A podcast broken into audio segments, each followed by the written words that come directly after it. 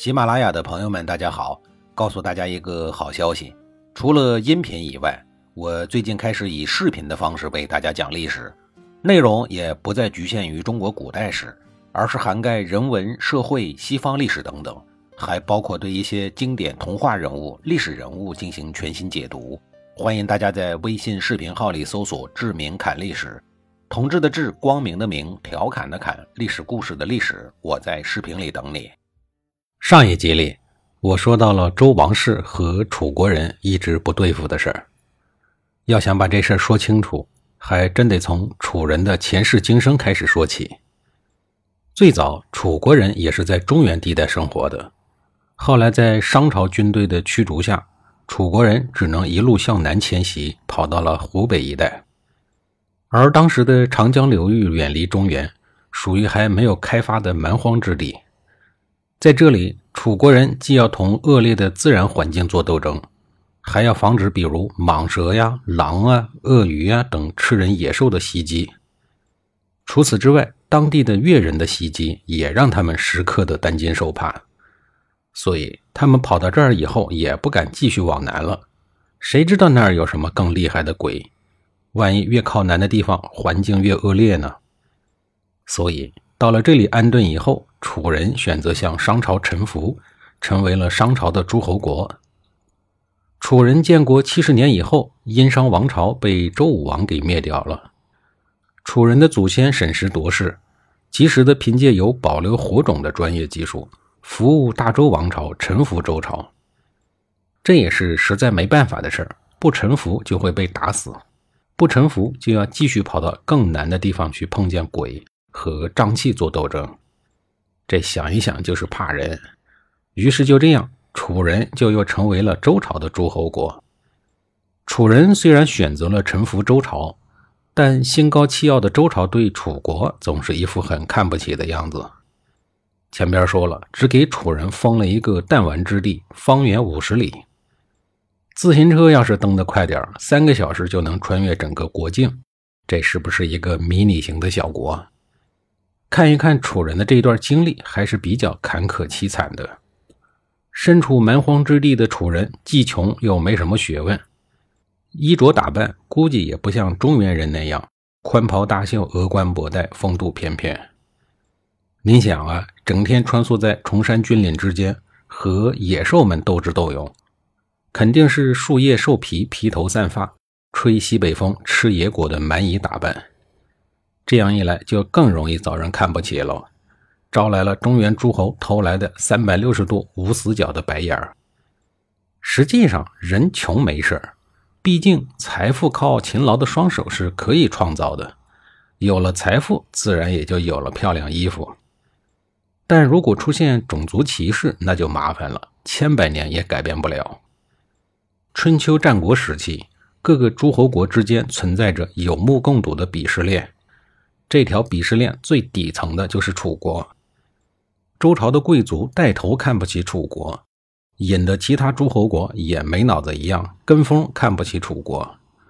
大家心照不宣的认为，和蛮夷的楚国人交朋友是一件很跌份的事儿。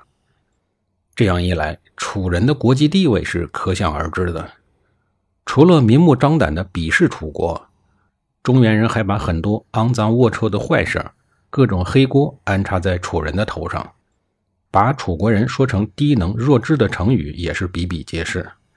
您比如“刻舟求剑”“狐假虎威”“画蛇添足”“夸夸其谈”“趾高气扬”“叶公好龙”“子虚乌有”“朝秦暮楚”等等，你们去查吧。这些成语后面的典故，全都是表现楚人差劲、愚蠢的一面。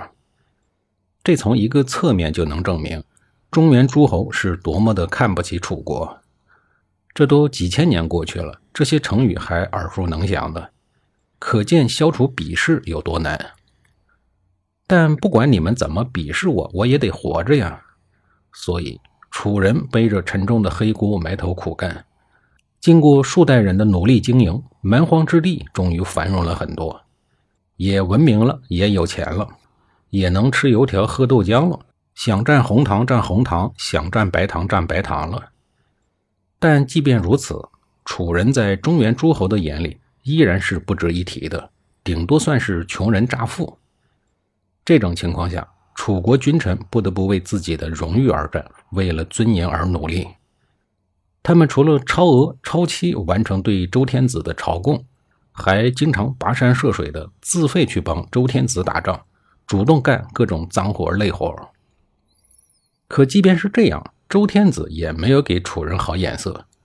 召集各个诸侯国开会的时候，只有子爵地位的楚国人竟然不能和其他诸侯同列一席。我们试想一下那个会议场景：中原的大诸侯们。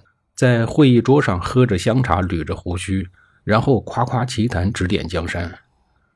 而同为诸侯国的楚人呢，只能在会议室里端茶送水，或者在犄角旮旯里待着旁听一下。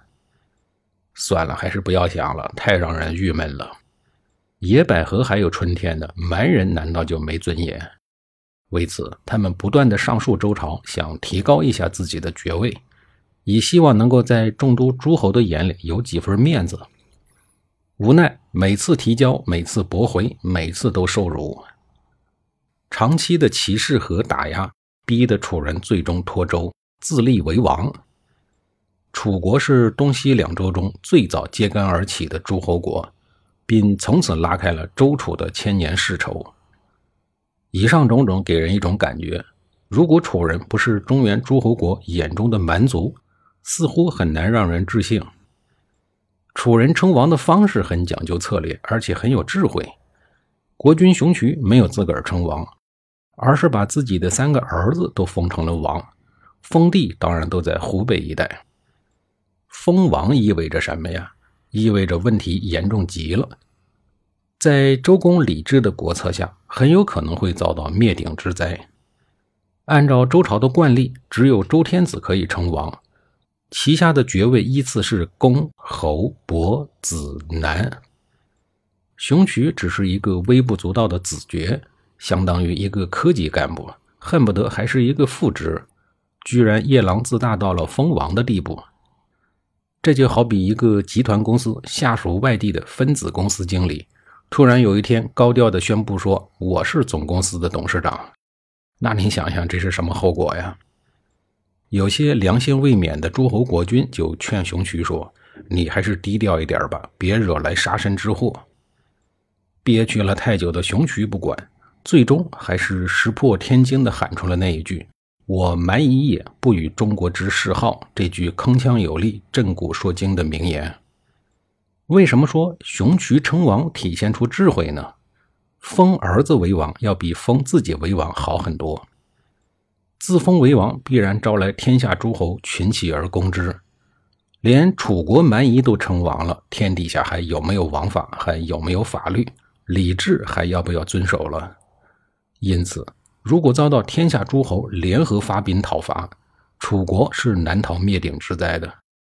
到头来还得去掉王号，那多丢人呢！后世的曹操虽然权力已经和皇帝一样了。不过也没有敢犯天下之大忌，自封为皇帝，而是让自己的儿子曹丕称帝。估计他就是和熊渠学的。而封儿子为王就大不同了。